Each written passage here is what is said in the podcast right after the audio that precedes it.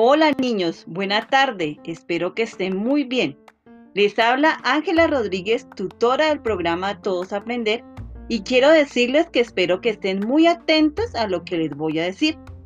Mañana presentarán las pruebas Evaluar para Avanzar del Ministerio de Educación Nacional. Estas pruebas nos ayudarán a tener un diagnóstico sobre el desarrollo de los procesos de aprendizaje de ustedes es por esto que debes estar muy preparado y muy atento para presentarla. Primero, no olvides que debes estar muy tranquilo para presentarla. Segundo, en un lugar que esté tranquilo. Tercero, tener un lápiz mina negra.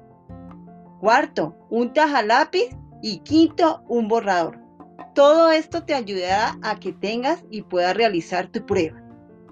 Para cuando recibas la prueba, debes tener primero presente, para los niños de tercero y cuarto, son tres cuadernillos, uno de lenguaje, uno de matemáticas y uno de auxiliares. Para los de grado quinto, son cinco cuadernillos, uno de lenguaje, uno de matemáticas, uno de ciencias naturales y uno de competencias ciudadanas y de auxiliares. Cada uno de los cuadernillos tiene su respectiva hoja de respuestas.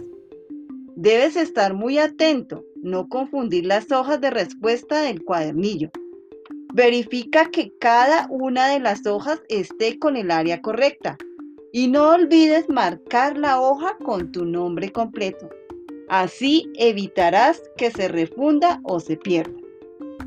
Si tienes alguna duda, no dudes en llamar a tu profe, él siempre estará dispuesto a atenderte.